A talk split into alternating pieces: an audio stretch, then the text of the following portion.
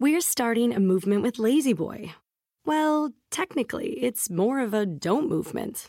We work full time and parent full time. Our feet will be in the upright position, and our podcast will be listened to fully reclined. Now that we've completely checked off our to do list, we'll be checking off our to don't list until further notice. We, the lazy, are taking back lazy, all from the comfort of our Lazy Boy furniture. Lazy Boy, long live the lazy. De presenciar un evento histórico. ¡Qué locao impresionante! Y así, así, Wow. así, se reitera como campeón. ¡Qué locura! Hola amigos, ¿cómo están? Esto es UFC Entre Asaltos, episodio número 7. Nos acompaña como siempre Brandon Moreno, o sea yo. y el día de hoy tengo dos invitados muy especiales y qué bueno que están e- ellos dos porque ahorita vamos a entrar, entrar a tema. Pero nos acompaña Troy Santiago y Víctor Dávila, señores. ¿Cómo se encuentran el día de hoy? Quiero empezar contigo, Troy. Dime ya cuántos monos tienes. Estamos jugando competencias de coleccionistas. nice. ¿Qué pasó, Brando? Qué gusto saludarte. ¿Qué onda, Víctor? ¿Qué empeñere? ¿Cómo andamos? Eh, pues vaya, hasta que se me hizo, ¿no? Que me invites a tu, a tu podcast. Dije, el campeone ya anda medio fresa y a ver a qué hora me invita, pero estoy muy contento. ¿Cuántos monos? No sé, perdí la cuenta por ahí de los 450. Este, Ah, no y- puede y, ser. contando. Qué locura. sí, ¿Cómo sí, la sí. ves, Víctor? Ay, tú mira, por otro lado, musiquita, a gusto, Nirvana, Led Zeppelin, Relax, The Doors, Doors. Pink Floyd, Caifanes. ¿Tu grupo Primero favorito? los saludo, carnales. Mi grupo favorito en español, Caifanes. Ok. En, ingl- en inglés, mi banda favorita, Pink Floyd. Pink Floyd. Nice. Este, este, ¿y la tuya? Mi ban- Hey, la verdad es que no tengo, Víctor. Escucho muchísimo tipo de Tu, tu- música. ah, tu mon- tu mono favorito. Mi monito favorito.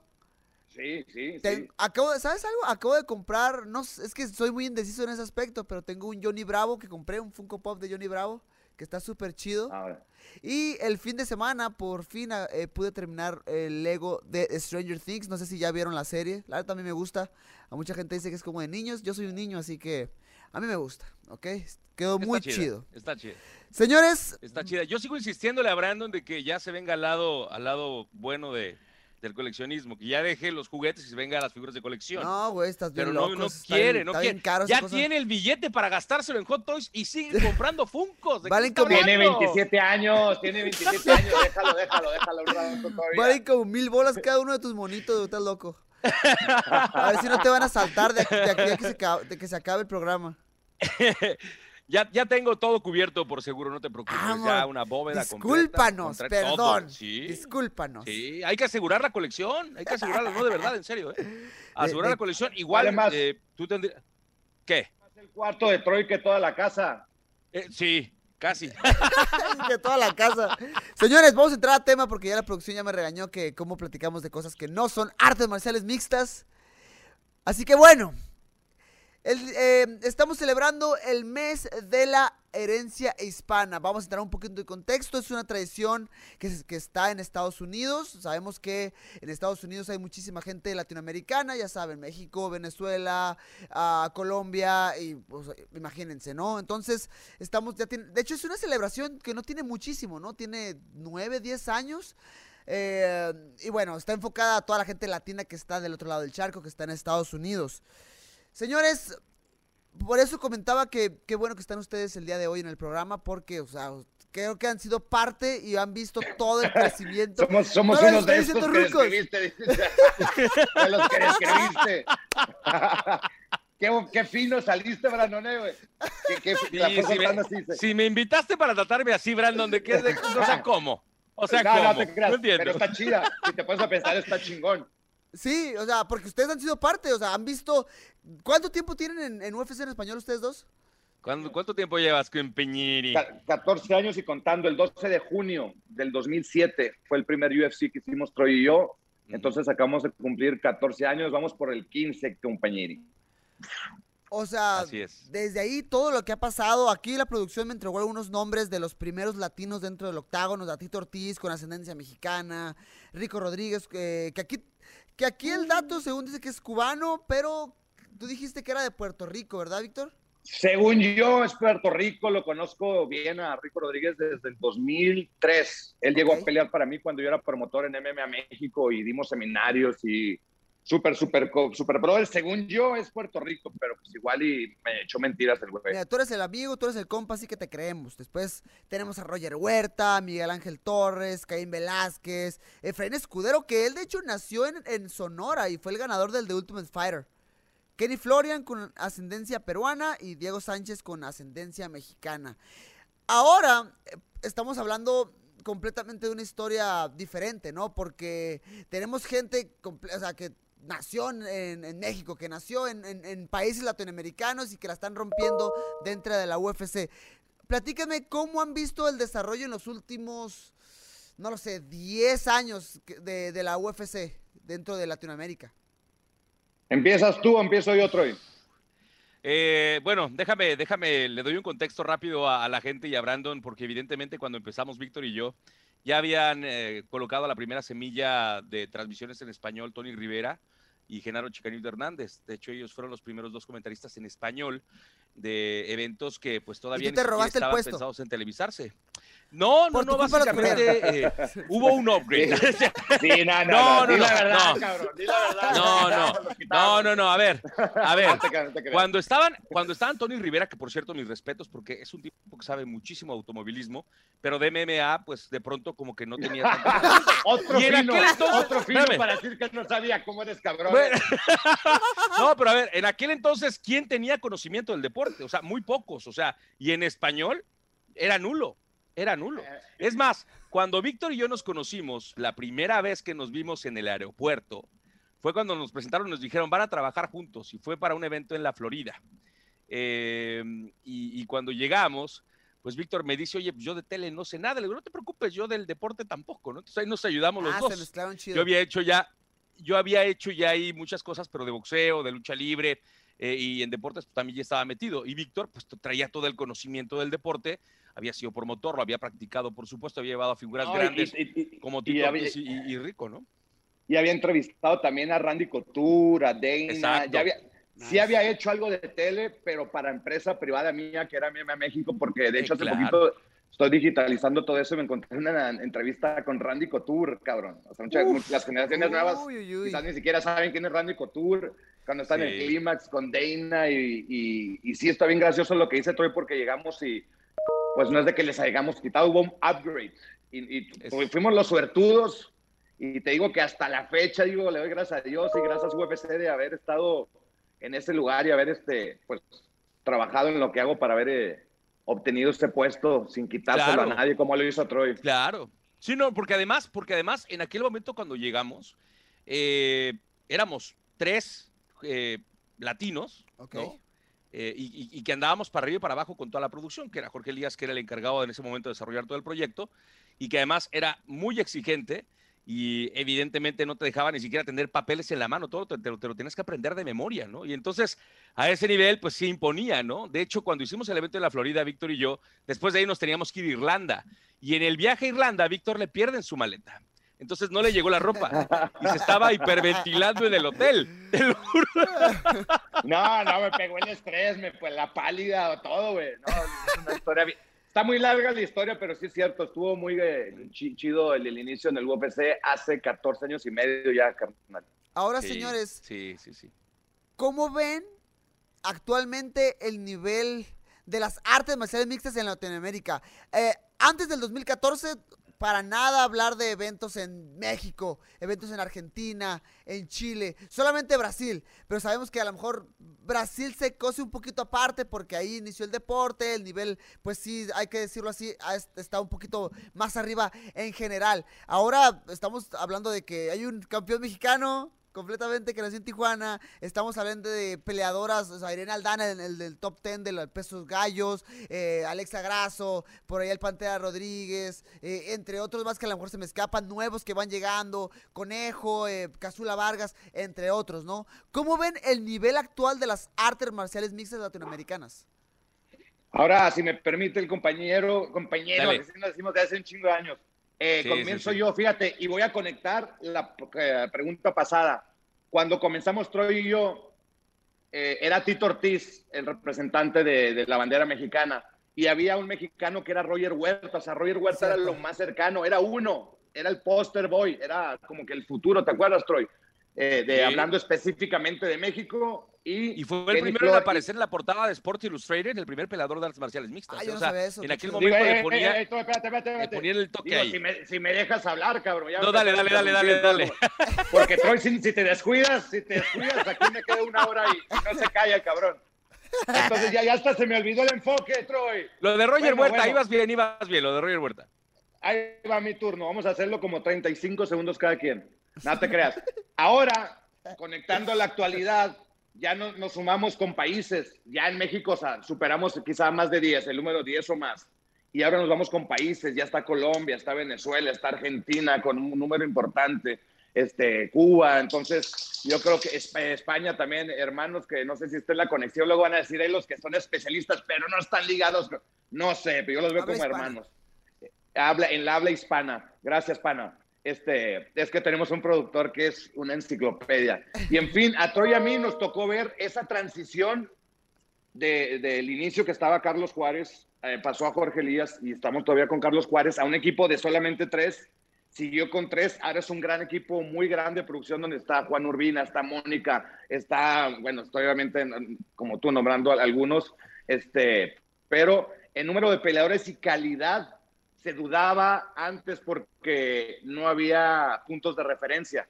Ok. Y ahora para muestras hay varios botones donde han demostrado este, eh, tener el nivel para estar en las grandes ligas y estar tocando la puerta y decir, hey, yo quiero ser campeón y convertirme en campeón de las 125 libras. Eso. Y ahora estar platicando con él en un podcast, carnal. Eso Hey. es. Sí, sí, sí. Ahora, si me lo permites rápido, todo esto se detona cuando la UFC creó su programa de desarrollo de pelea- su programa de desarrollo de peleadores, en el cual Brandon eh, iba a ingresar, pero por edad no pudo, ¿no? O sea, iban, iban a estar en, en Jackson, en Albuquerque, Nuevo México, y de hecho fue un grupo importante que llegó ahí por primera vez a vivir de cerca lo que era la experiencia de estar eh, conectado a lo que era eh, el mundo de UFC, porque antes costaba más trabajo todavía eh, de que algún peleador latino llegara a- al octágono. De hecho, o Fíjate, sea, ahí les... perdón, dime, o sea, dime, nada dime. más quiero dar un, Dale, un- dale. un- un en- como una introducción a eso que decía, porque yo viví de primera mano ese desarrollo que quiso poner UFC dentro de Latinoamérica. En ese entonces estábamos, eh, pues, los mexicanos, estaba el, el Doyer, estaba Mugli Benítez, eh, Alejandro Pérez, el Pantera, Henry Chito. Briones, estaba Chito de Ecuador, estaba Guido. Canetti de, de, Guido de- Canetti. de- Briones. de Arge- de Argentina, sí, Je- mi, mi amigo Henry. Había otros que ellos ya los habían, ya pues los habían, habían terminado su etapa y los regresaron a sus países. A ellos no los conocí, pero tengo entendido que también eran de, de países diferentes, ¿no? Entonces, de ahí, como tú lo comentabas, Troy, esta- era bien difícil realmente para un latino poder entrar a la UFC. Después se vinieron más programas de desarrollo, se vino los tres, las tres temporadas del The Ultimate Fighter Latinoamérica y creo que eso abrió eh, muchas puertas para muchos peleadores latinos. Dígamelo. A mí me gustaría compartirles algo. Les voy a compartir algo. Que esto, de hecho, no lo he platicado nunca, ni siquiera, o sea, en, en un podcast ni en vivo, pero este, cumplo 20 años como promotor este 2021. Nice. Y antes de ese programa de desarrollo, en la numerología, ¿no? Empezamos con el 1. 1, 2, 3, 4, 5. Cada número tiene su importancia. El 1 es importante, el 2, igual en las letras, de la A a la Z, cada letra tiene su importancia. Pero la letra A y el número 1 tienen cierta característica que todos los demás no tienen Ok. que fueron pues los primeros, ¿no? Entonces a lo que vos es lo siguiente, antes del programa y ahora en esta celebración de la herencia hispana me gustaría compartir el orgullo que tengo de haber sido la letra A o el número uno entre el UFC y Televisa en México para que se desarrollara ese programa, para que se hiciera en la mesa el Ultimate Fighter de Latinoamérica. Y eso ocurrió el 2007 porque yo todavía no trabajaba para el UFC, pero yo era promotor. Entonces tenía conexiones eh, con Dana y con el UFC y logré la primera eh, junta, o sea, el número uno, la letra A, como ustedes le quieran poner, entre el UFC y México. Esa fue la primera y tengo de hecho ahí el periódico y todo. Después vino la letra B, C, D y E, que fue el programa de desarrollo y todo eso. pero este, estoy muy contento de haber visto a dónde llegó aquella cita donde yo era un soñador, que yo dije, es que si yo estoy seguro que si junto esta empresa televisiva con el UFC, algo va a pasar y tenía el sueño y ahora que veo a un campeón hablando de eso en la celebración de la herencia hispana, en retrospectiva de lo que hice hace muchos años, pues les comparto con orgullo todo lo que viví con Troy Santiago desde el inicio, que si alguien conoce mi carrera desde el inicio, es Troy Santiago en el UFC. Nice. Sí, no, la verdad que, eh, mira, el, el, hecho de que Víctor haya, eh, mira, Víctor era promotor, vendía los refrescos, la cerveza, se regresaba a presentar a los peleadores, se regresaba a comentar Peleaba. el evento, peleaba. O sea, yo no sé cómo le hacía, te lo juro. Y, eso solamente te habla de la pasión que tenía por un deporte que evidentemente nadie, nadie, porque hay que decirlo como era, nadie conocía en México antes del 2003, ¿no? O sea, lo podías ver por, por, por videos y todo. Víctor era de, eh, él comenzó como fan, después se dio cuenta que había una oportunidad, obviamente ya practicaba el deporte, y después se aventó como gordo en tobogán y dijo, yo quiero aventarme como promotor, como peleador, como lo que sea, y empezó a sembrar una semilla que el día de hoy e, es, es, es un árbol que se ha regado por, todos, por todas partes, porque sin personas como él que se aferraron a un sueño, no hubieran existido en ese momento, probablemente esto no hubiera tenido tanto impacto. Entonces, sí es muy importante ver en retrospectiva todo ese, todo ese camino, porque es lo que es el día de hoy. O sea, y, estar aquí, por ejemplo, sentado contigo platicando, pues es producto de todo ese sueño, esas pequeñas semillitas que se fueron sembrando hasta que cada uno aprovechó su oportunidad. Y eso está muy chido. No, y, y la verdad es que yo todavía, por ejemplo, cuando yo inicié el deporte, yo lo inicié practicándolo y luego me volví fan, porque, o sea, yo tenía 12 años, no salía en televisión por cable y mucho menos en televisión abierta, obviamente, entonces no había cómo verlo. Obviamente ya después el internet empezó a evolucionar, eh, tuvo más influencia, estaban los videos en YouTube, empezabas a ver highlights, por, por ejemplo, yo, en lo personal, highlights de José Aldo, de Dominic Cruz, de peleadores de la, de la WEC, más que nada, en lo personal yo miraba. Entonces, hablar de todo ese camino que dices, hasta por ejemplo el, el mes pasado de junio, donde peleo yo, gano, donde pelea Chito, gana, donde pelea nuestro compañero Santiago Poncinibio y gana. Antes, no sé, que 5 o 10 años ni pensar en, un- en, en tener eh, tantas victorias latinas eh, como lo tenemos en este momento, como tenemos la oportunidad, no, es, es una locura. Entonces, vamos a ver, eh, ya para cerrar el tema, pero es interesante lo que le espera a Latinoamérica en general en los próximos, no sé, 5 o 10 años. Estoy emocionado por ver lo que se viene, creo que las nuevas generaciones tienen mejor influencia, hay más gimnasios, hay más formas de cómo aprender el deporte y eso va a ser bien, bien importante para, para el futuro de las artes marciales mixtas latinoamericanas.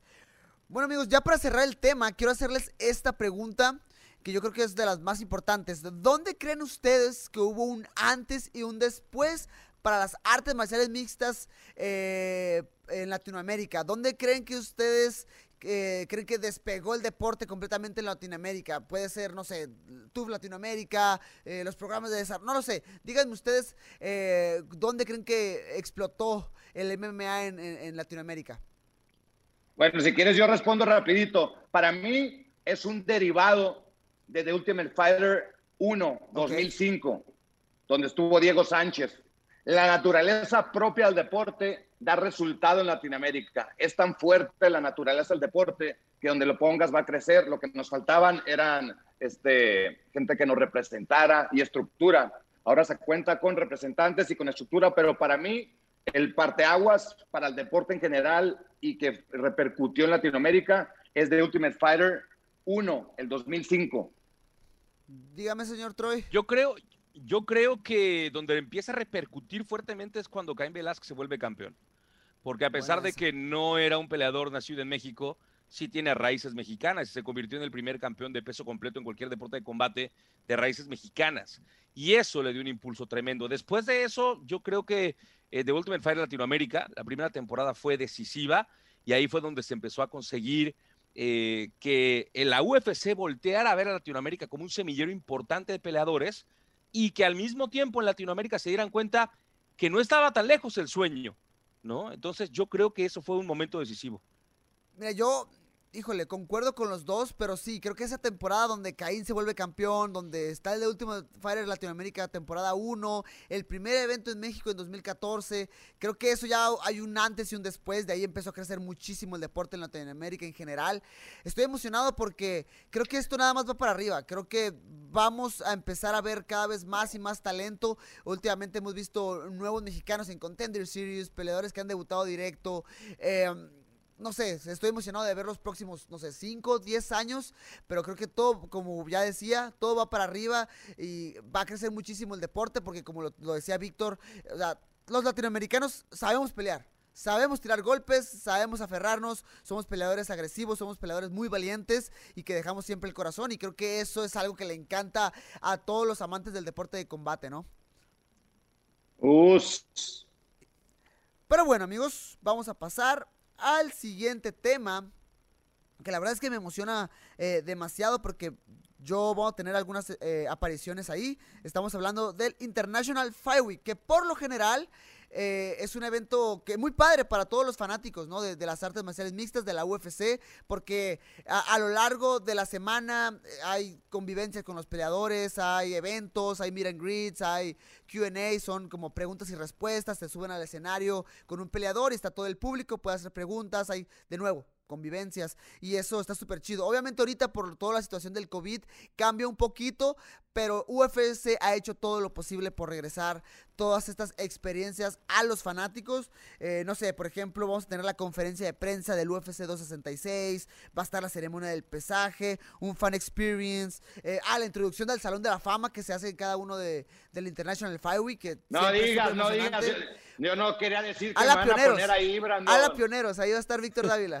Brandon, no, decir, no les quería adelantar el chisme, pero ahí va a estar Víctor. no, ahora me la van a cambiar al otro año. Está bien, me aguanto, está bien.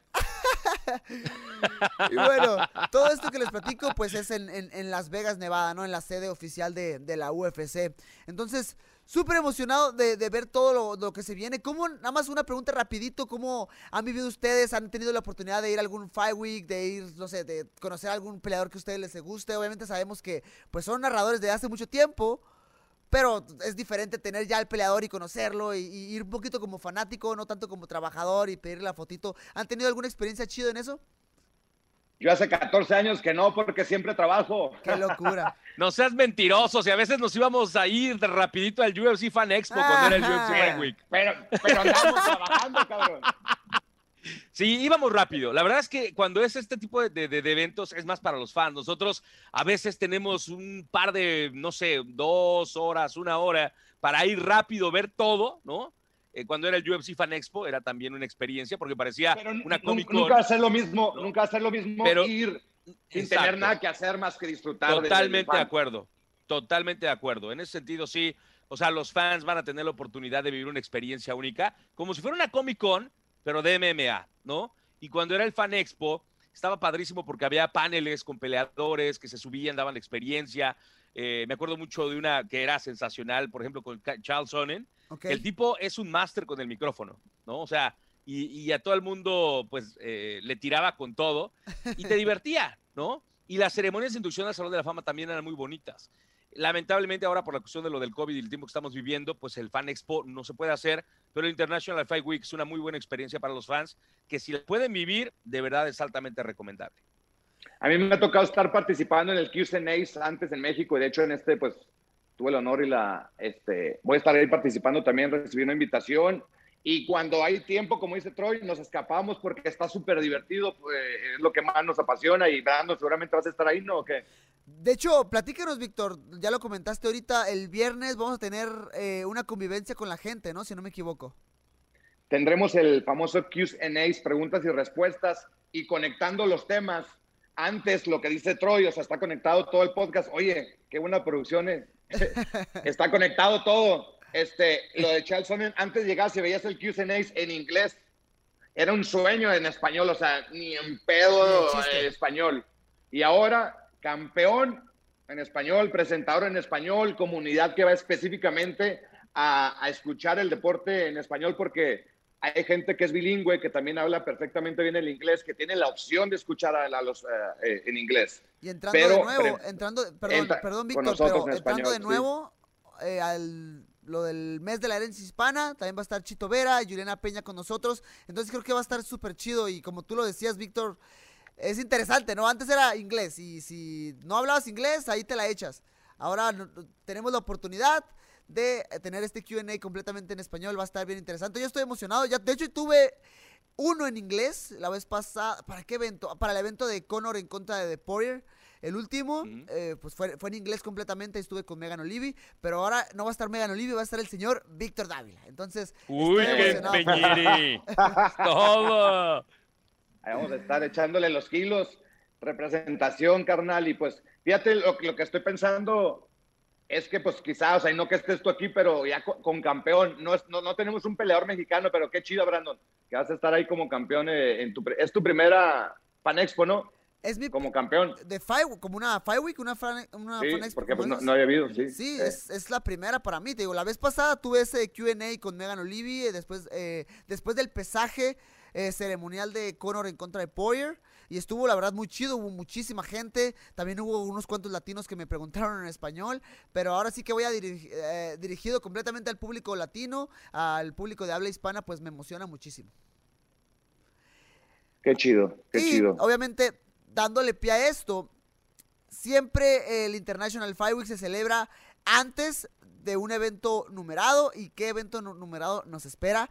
Porque eh, un peleador de ascendencia mexicana, Brian Ortega, va a estar peleando por el cinturón eh, del peso pluma en contra del actual campeón Alexander Volkanovski. También eh, va a estar Valentina Chepchengo, que ella, ella no nació en Perú, pero le gusta representar muy fuertemente los colores de Perú. Eh, va a estar en contra de Lauren Murphy y el regreso después de, muchísimos años de inactividad de Nick Díaz en contra de Robbie Lawler. Una pelea de... re- Señores, una pelea de revancha. La primera fue en 2005-2006 si no me equivoco.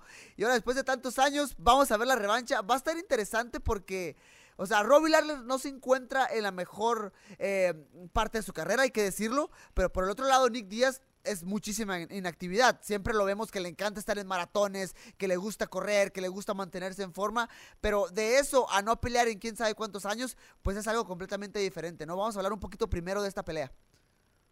2015 fue la última vez que tuvo actividad Nick Díaz y la pelea en la que se enfrentaron los dos y Díaz noqueó a Ruby Lawler fue UFC 47 en el 2004. 17 años después se van a ver en esta revancha. Yo estaba en esa pelea en vivo como fan, todo está conectado, carnal. Esa sí me tocó verla como fan porque todavía no, tra- no trabajaba para el UFC. Entonces, de hecho, tengo una foto de ese evento eh, y se me hace bien chida que me tocó verla uno en vivo como fan y ahora que se den el tiro este un, un buen de años después.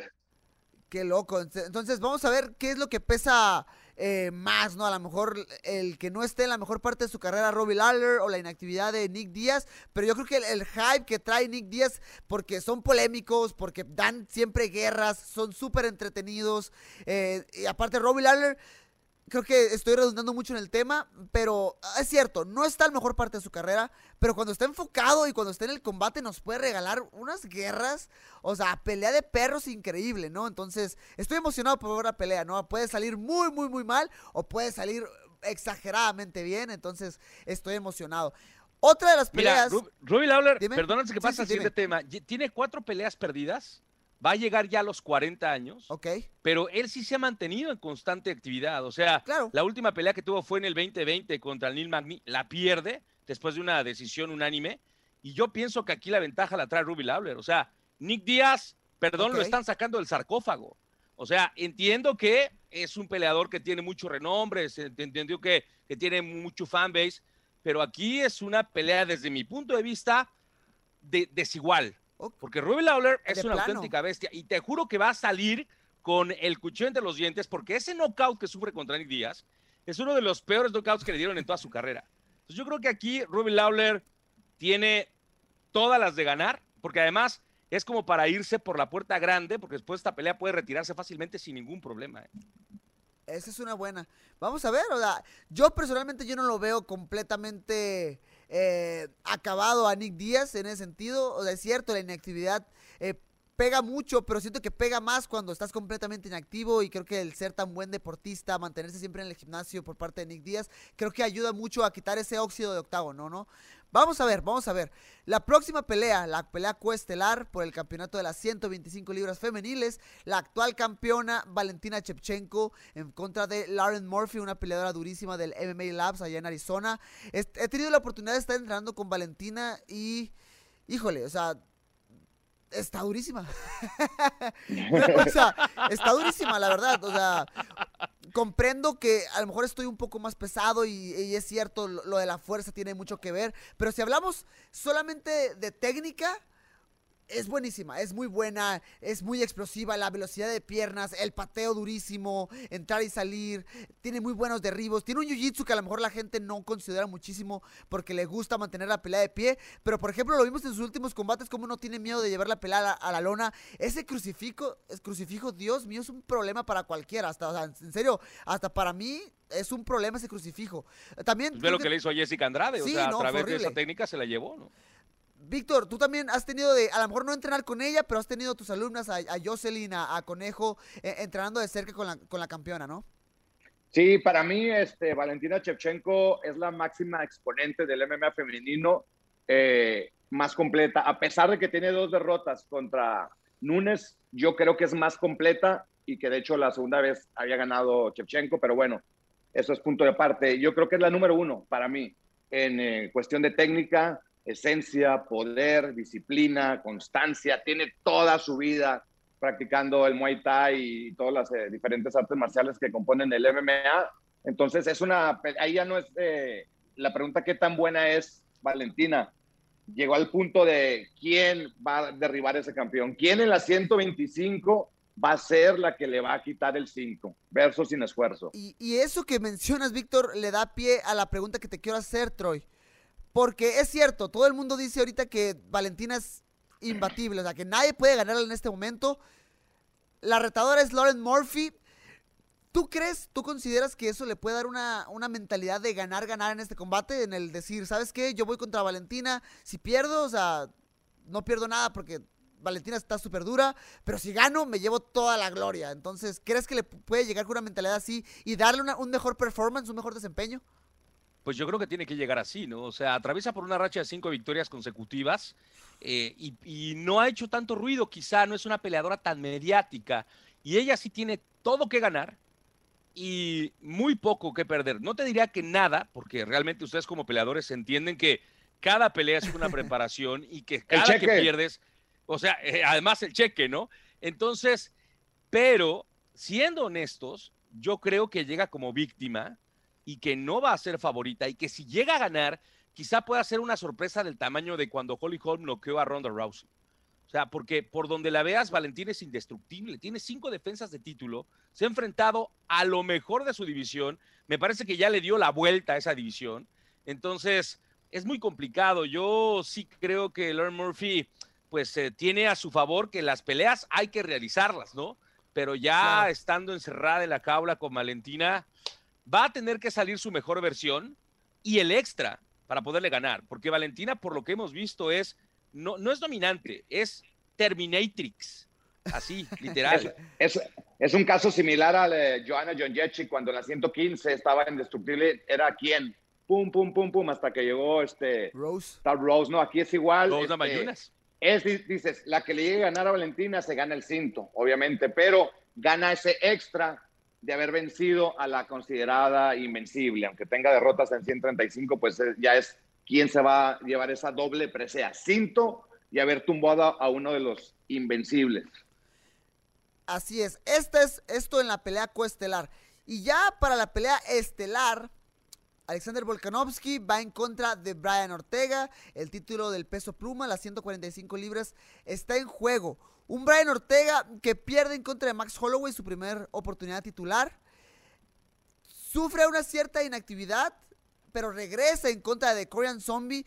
Y personalmente yo, ahorita les voy a preguntar qué opinan ustedes, pero vi a un Brian Ortega completamente diferente, con mejor movilidad, con mejores contragolpes, mejor juego de pie en general. Y, eso me da muchísima esperanza, eh, hablando de un peleador de ascendencia mexicana también, ¿no? Como lo es Brian Ortega, al retar a un Alexander Volkanovski que yo creo que la diferencia entre él y Max Holloway que se enfrentaron ya anteriormente y, y se las llevó completamente a Alexander Volkanovski fue que él es un peleador muy compacto pero durísimo, fuerte, explosivo. Se mira que pega muy muy muy duro. También es inteligente y no tiene miedo de llevar la pelea a la larga distancia. Entonces, eh, ¿cómo ven desarrollado este combate con dos cuerpos completamente diferentes pero co- con estilos que pueden dar un, un gran combate, ¿no?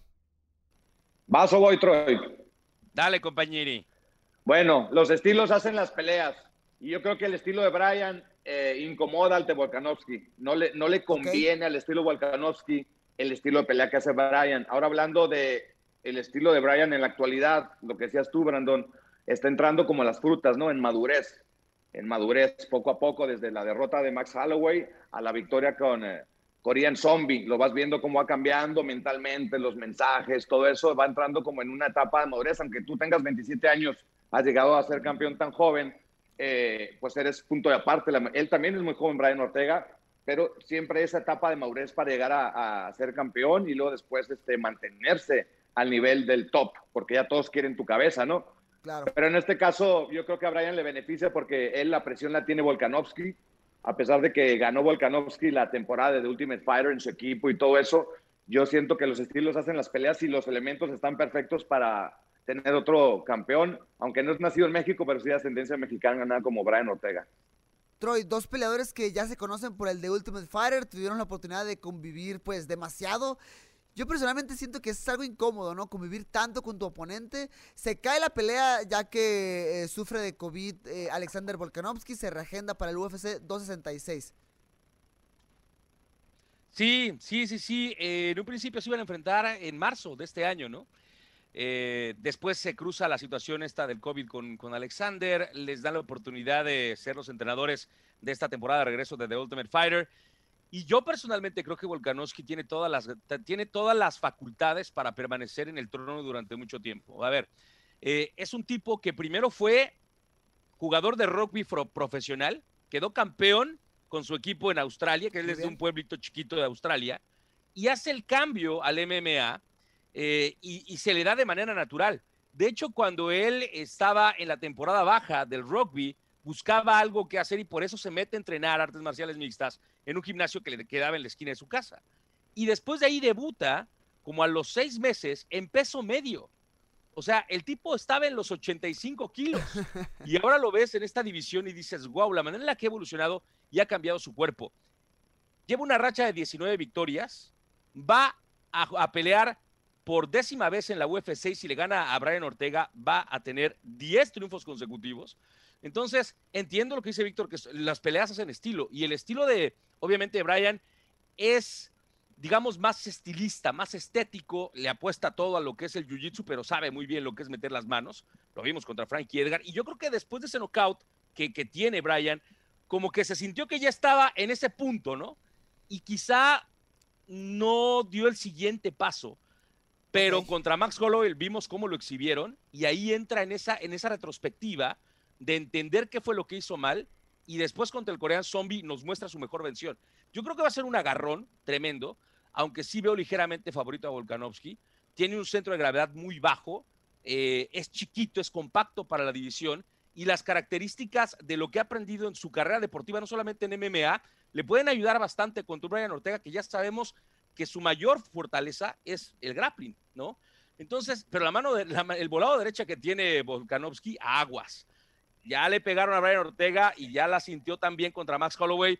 Dominó eh, Volkanovski a, a Holloway dos veces. Claro. Entonces, yo le pondría mi fichita a Alexander Volkanovski por eso y no por otras cosas que seguramente ustedes ya saben. Pero Ey, ahí está, Brandon de testigo, eh. Ahí está. Brandon de está. testigo, yo se la pongo a Brian, a Brian y, y una cena o lo que sea. A ver, Va que va, me parece perfecto. aquí. Eso.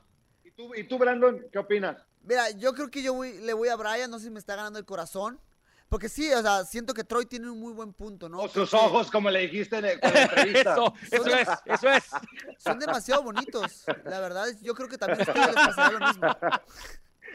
No, pero digo, creo que eh, Brian Ortega lo que me mostró en contra de Korean Zombie me da mucha confianza de decir, ¿sabes qué? Es cierto, me dominó ampliamente Max Holloway, pero supe aprender. Y es lo que, híjole, yo valoro mucho de un, de un atleta que, o sea, podemos perder, eso no importa, es parte del camino. La resiliencia, la resiliencia de levantarte y seguir para adelante y evolucionar. Híjole, se la doy a Brian por eso. Obviamente entiendo que Volkanovski es un peleador bien, bien fuerte, ¿no? Y que es compacto y que pega durísimo. Entonces, vamos a ver ahí lo que sucede. Señores, pues muchísimas gracias por acompañarme. La verdad es que estuvo muy bueno eh, los temas. Me quedé muy picado. Quisiera que la, la producción nos diera la oportunidad de hacer un podcast separado, hablando a lo mejor más de sus experiencias eh, como analistas, no sé, de lo que sea. De los Fan Expo, a lo mejor un poquito más de detalle, de al- algo detrás de cámaras que estaría chido que nos compartan para el morbo, para el chisme. Entonces, señores, eh, un gusto estar con ustedes. Brandon, gracias, Brandon. Gracias. Troy. Tenemos, tenemos un chorro de historias que compartir, Troy. Si nos dan luego cronómetro o sin límite de tiempo. Gracias, Troy. Gracias, Brandon. Gracias a todos los que ven UFC en Asaltos, producción. Os. As. Listo, ahí se fueron nuestros compañeros, mi mis compañeros, compañeros de todos, ¿por qué no? Víctor Dávila y Troy Despídete, Troy. Despídete, Troy. Ah, nos vemos, campeón, el Brendan, compañere. Gracias. Los veo. Listo, bueno, ahí estuvo Víctor Dávila, Troy Santiago acompañándonos.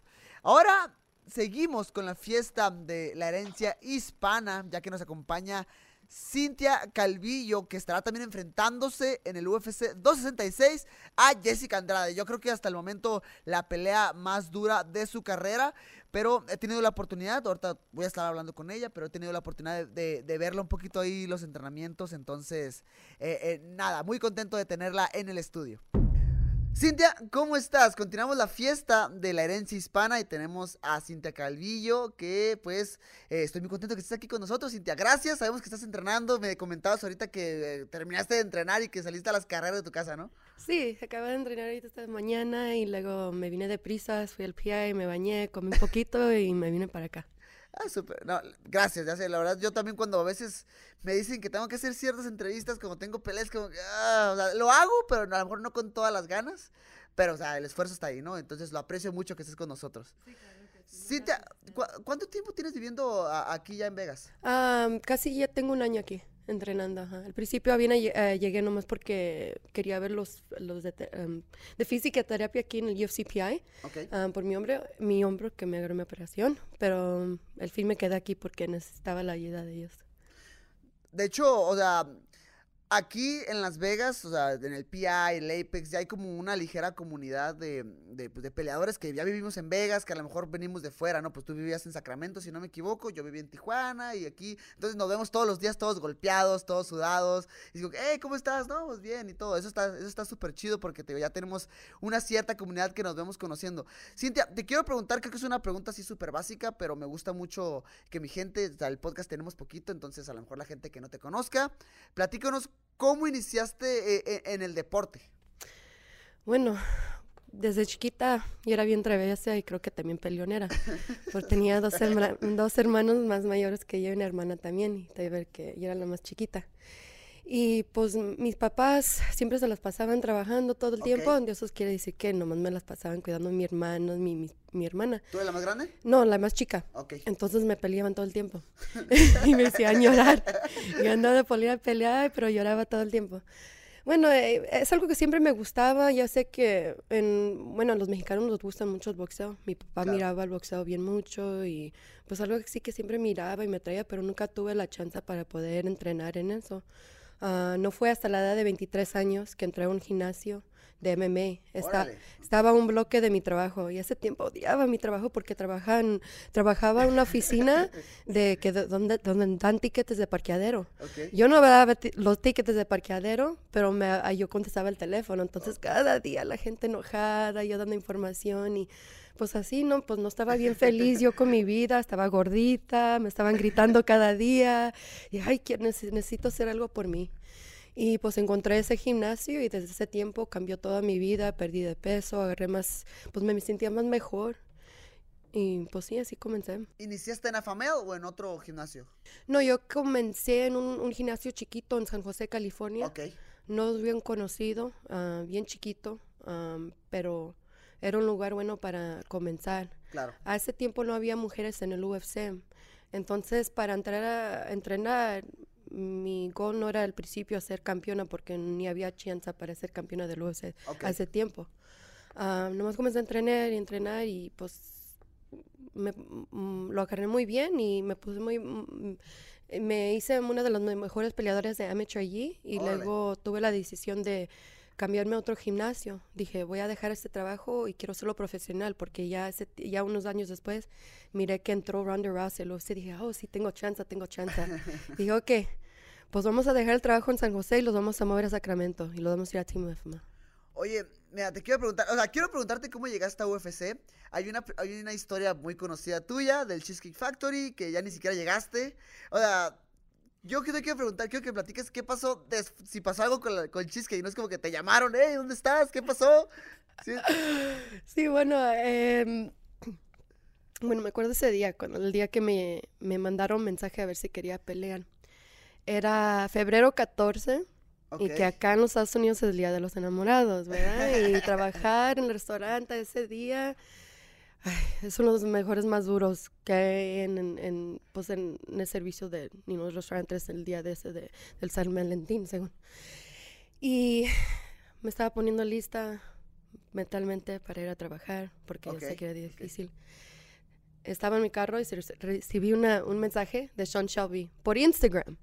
Y no lo pude ¿No- creer. ¿No tenías como un manejador? No tenía algo? manejador, nada. No lo podía creer. Yo pensé que a lo mejor era Una un- broma. una broma. Dice Sean Shelby, ¿quieres tomar una pelea en dos semanas? Lo no, no es cierto, no es cierto. Dije, ay, me puse bien emocionada. Dije, no lo puedo creer, pero dijo que no, no era mm, 100%, era una posibilidad. Depende en ella si lo aceptaba. Dijo, ok. Todo ese día dijo, te vamos a dirigir mañana. Entonces fui, estaba manejando el trabajo, pero me equivoqué. Estaba yendo, al y me fui al gimnasio en vez de mi trabajo. Llegué tarde al Cheesecake Factory, yo quisiendo diciendo que ya se iban a la... you know. Ah, pero no. Todo el día trabajé con la boca cerrada y yo nomás digo, oh my God, oh my God, a ver si va a pasar. Y esa noche me, ya me dijo Sean Shelby, la pelea es, tu- es tuya. Y dijo, oh my God, ya quiero salirme de este trabajo. Pero no, no, seguí en el trabajo y me, les dije allí a, a mi jefe, le dije, bueno, ya me aceptaron, voy a tener una pelea, pero no sé todavía si voy a dejar el trabajo o no. Tengo que llegar a la, a pelea primero porque Ah, claro. uno sabe que puede pasar lo que sea, si no hacemos el paso, alguien se puede, eh, se- si algo pasa o lo que sea. Eh, entonces llegué a la, la pelea, gané, fue una mejor pelea de toda mi carrera que gané en el, en el first round. um, y ya después de eso le mandé un mensaje a, mi jefe, dije, ya no voy a regresar.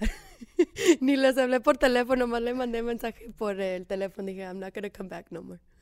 Qué, qué locura, ¿no? Porque siento que eres de, eres de esos casos en la, en la cual, a lo mejor no de, no de la noche a la mañana, porque antes de que entraras a la UFC, o sea, ya habías peleado con, inclusive con gente buena, habías peleado con Aspen Ladd en amateur, si no me equivoco, con Montana de la Rosa, con gente que ahorita lo está haciendo bien en la UFC. Entonces, no eres una improvisada, a lo que me refiero es que, o sea, tomas la oportunidad de la UFC y creo que en un año tuviste un año de locos, ¿no? Así que tú peleaste cuatro veces con un récord de 3 y 1.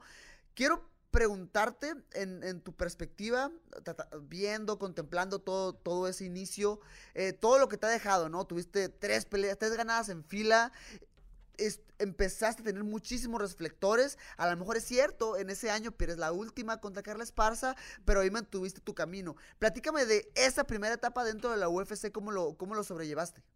Sí, bueno, antes de ah, tener mi pelea profesional me había lastimado, me quebré mi brazo, mi, um, mi forearm, aquí, um, tres veces antes de ser profesional, Pelea- ¿Peleando? o- entrenando, Entrenando, sparring. Entonces, tomé tres años sin pelear, esperando para hacer mi um, professional debut. Ok. Entonces, cuando ya tuve la chance de ser profesional, entonces peleé y peleé, peleé tres veces, entre seis meses de ser profesional, entré al UFC. Entonces, yo sabiendo de eso, de que quería hacer, quería llegar allí, no tenía dinero, pasé tres años allí tratando de convencer a mi gente, a mi familia que esto es para mí, ellos pensaban que, esta- que estaba loca, dije, no, sí lo voy a hacer. Entonces, tener esa dificultad de tomar tanto tiempo para llegar allí, ya cuando llegué, dije, voy a ir, voy a seguir dándole, dándole, porque uno nunca sabe qué es lo que va a pasar. ¿Sí tuviste apoyo de tu familia o no? O Al principio no, no me pensaban que estaba de loquita. Y dijo, "Ah, nomás ese, no sé, mi mamá todavía hasta este día. Y también a- el año pasado me creo que la entrevistaron y le dijeron, yo no creía que él la logró, pero le pegó las loqueras y sí lo logró. Entonces, no. Ah, así que mi mamá todavía no le gusta. A, mi mamá, a las mamás no le gustan a ver a sus hijos pelear, ¿verdad? Pero mi papá sí le, le encanta. Claro. Él es mi fan número uno, pero sí al principio no pensaban que nomás estaba de loca. De hecho, o sea, por ejemplo, es- de hecho conmigo es igual, porque mi papá es como que se pone nervioso, pero él está en la televisión bien pendiente y gritándole casi casi así como, como si lo pudiera escuchar y todo. Y mi mamá está en la esquina, en un sillón, así, con los ojos cerrados, casi rezando y todo el asunto para que no me, nada más para que no me pase nada. Y eso es todo.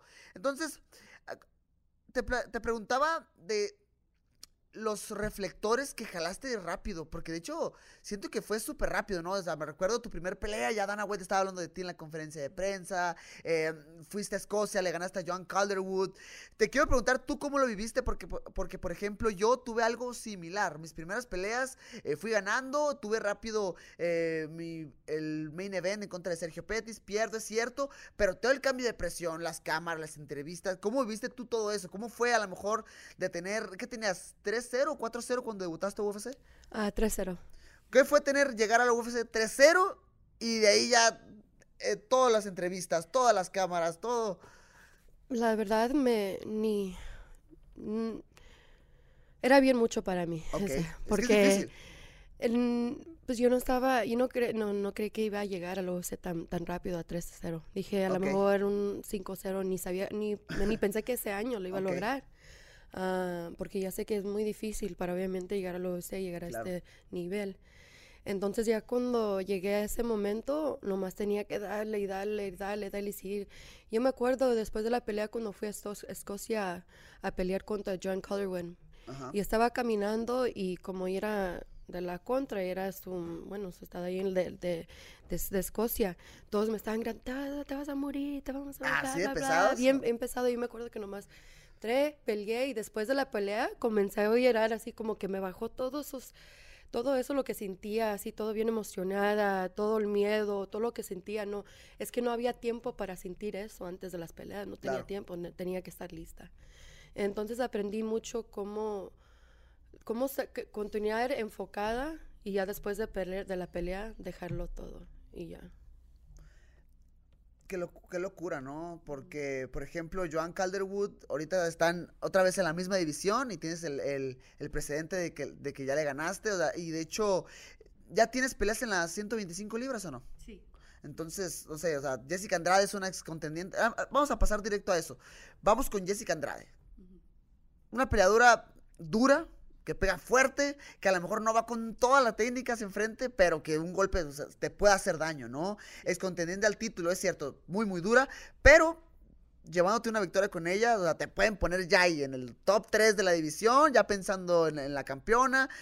¿Cómo has llevado el campamento para esta pelea? Que, has- o sea, viendo tu récord, creo que es la más dura de tu carrera, si no me equivoco, ¿no? En lo personal.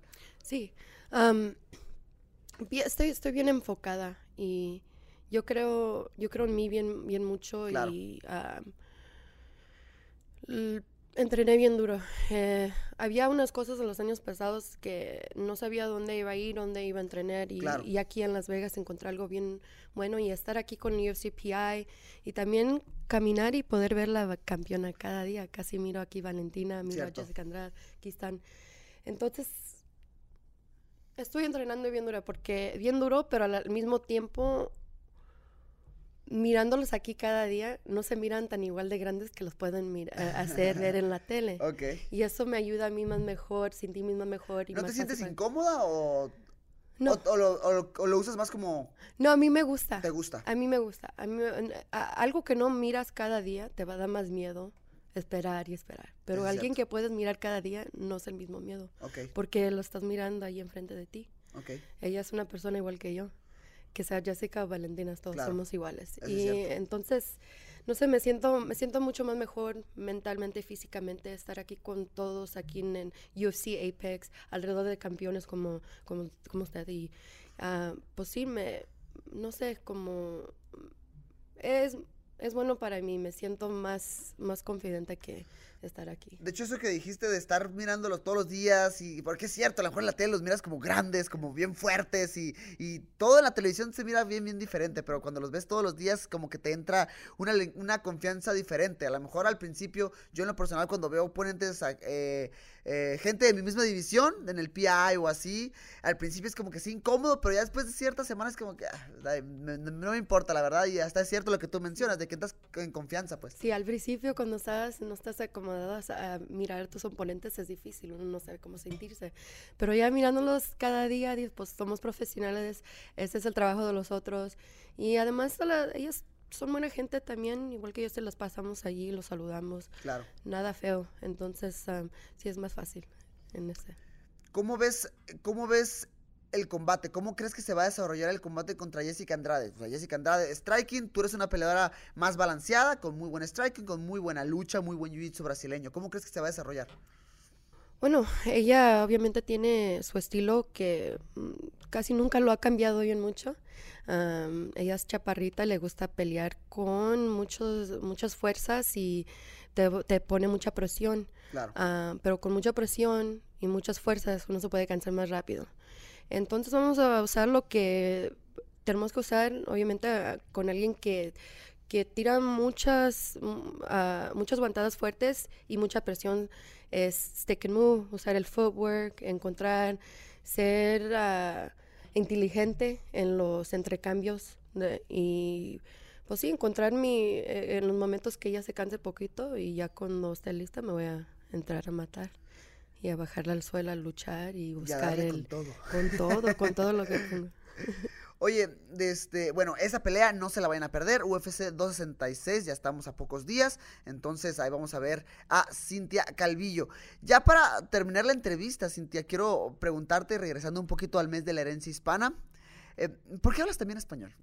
No, ¿Cómo fue para ti? O sea, sabemos que tienes eh, ascendencia mexicana, que tus papás son mexicanos. ¿Cómo fue para ti crecer en un ambiente así, en Estados Unidos, donde tus papás a lo mejor eh, han trabajado bien duro para darte todo lo que tienes? Platícame de lo que fue tu infancia, ¿no? Y toda esta herencia hispana y lo que representa para ti. Para mí es algo bien grande. Mis, mis papás, bueno, son mi vida, es mi mundo. Claro. Y, y ellos trabajaron bien mucho para llegar acá a los Estados Unidos y para darle una vida más mejor a los otros. Ah, mis papás son de Tepic, Nayarit, Ok. y casi toda mi familia están allá. Aquí en los Estados Unidos casi no tengo mucha familia, nomás están mis papás, tengo dos herm- un, un hermano, un hermano que todavía está en México y una Ok. hermana. Am, para mí es algo grande. Cuando estaba chiquita iba a México mucho a visitar y andaba ahí con mis, con mis abuelitos y am, yo miré a mis papás como tanto, cómo sufrieron ellos, cuánto pelearon cada día a día para poder dar esta oportunidad, para darme la oportunidad de soñar. Yo nunca pensaría que podría tener un sueño así de grande.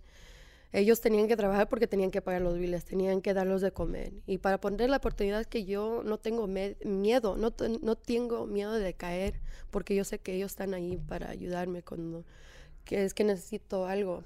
Y eso es la que muchos papás de muchos muchas personas de México tratan de pelear cada día para eh, llegar a los Estados Unidos, para darle esos sueños. Y yo nunca quiero faltarle a mis papás por tanto de lo que trabajaron ellos y quiero un día pues ayudar a todos y a, mis papás y darle de, de motivación a mucha gente que, que igual que crecieron igual que yo. Más o menos se, se sentía uno solo porque ah, en la eh, bueno, en la ciudad donde crecí yo en, en East San, East San José, Ok. era casi todos mexicanos. Todos estamos iguales ahí, pero también como que al mismo tiempo no se sentía, no sentíamos que no íbamos a tener chance para para soñar, porque había muchas pandillas ahí, no, los papás er- todavía éramos, éramos pobres acá, de todos modos, aunque estuviéramos acá en los Estados Unidos. Claro. Entonces quiero, pues yo quiero enseñar a todos los niños que crecieron igual que yo, que, que hay chance, no nomás somos de ahí, de, de, de East Side San Jose, y no podemos hacer campeones del mundo. Ya, y al final del día yo creo que todo es eh, el crecer viendo cómo tus papás trabajan tan fuerte, cómo eh, creces eh, en una familia tan humilde, con tan buenos valores, creo que eso repercute mucho en tu forma de pelear, no sé, o sea, yo por lo menos, por lo, eh, en- hablando de mi parte, de mi parte, creo que el haber crecido viendo a mis papás con su fábrica de piñatas y todo ese rollo, cómo trabajaban tan duro, creo que tuvo que ver mucho en mi, estilo de pelea de, hey, eh, dale con todo y ve para enfrente. Y creo que también es algo que podemos ver en ti, ¿no, Cintia? Eh, Gracias, muchas gracias por haber venido, por darte el tiempo de venir para acá. Yo sé que o sea, ahorita estás con el corte de peso, que estás entrenando, me decías que venías de entrenar, entonces aprecio mucho más por eso que hayas venido y tomarte el tiempo de platicar conmigo. No, gracias a ti, Brandon. ah, gracias por ser el- un buen ejemplo a todos los otros. Gracias. Y especialmente, y no, nunca los vamos a rajar y ojalá pueda llegar igual que tú y ser la primera campeona mexicana.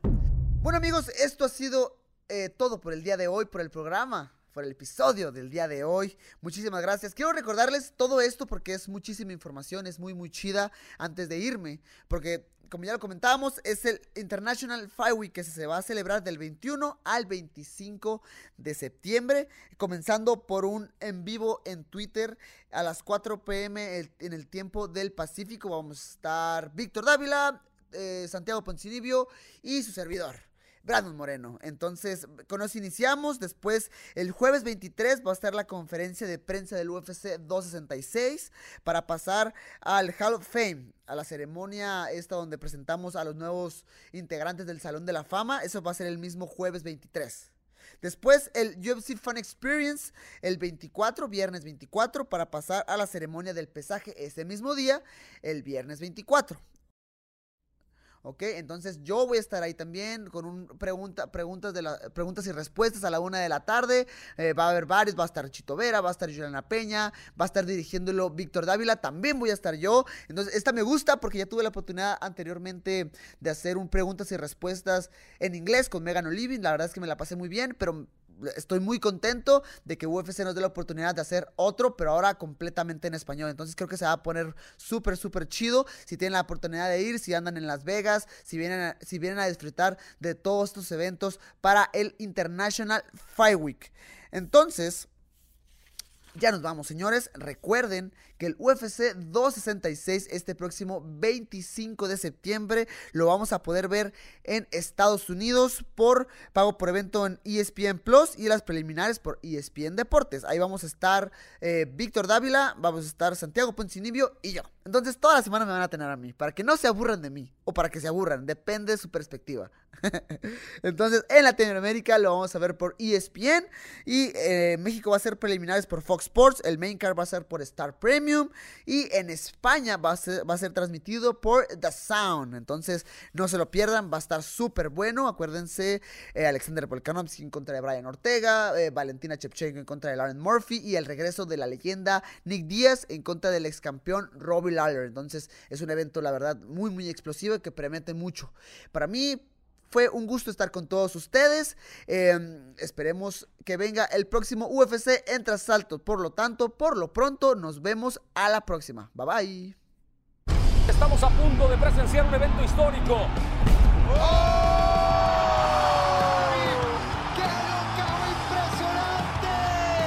Y así, así, así, se reitera como campeón.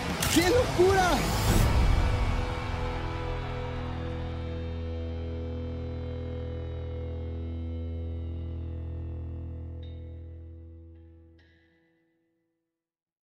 We're putting our foot down to keep our feet up, like way up, with Lazy Boy. Our phones will be set to Do Not Disturb, our podcast to full volume, and our sofas to recline. After a full day of doing a lot of adulting, the only thing we'll be doing is a lot of nothing. It's our right to take time for our well deserved lazy time. We, the lazy, are taking back lazy, all from the comfort of our Lazy Boy furniture. Lazy Boy, long live the lazy.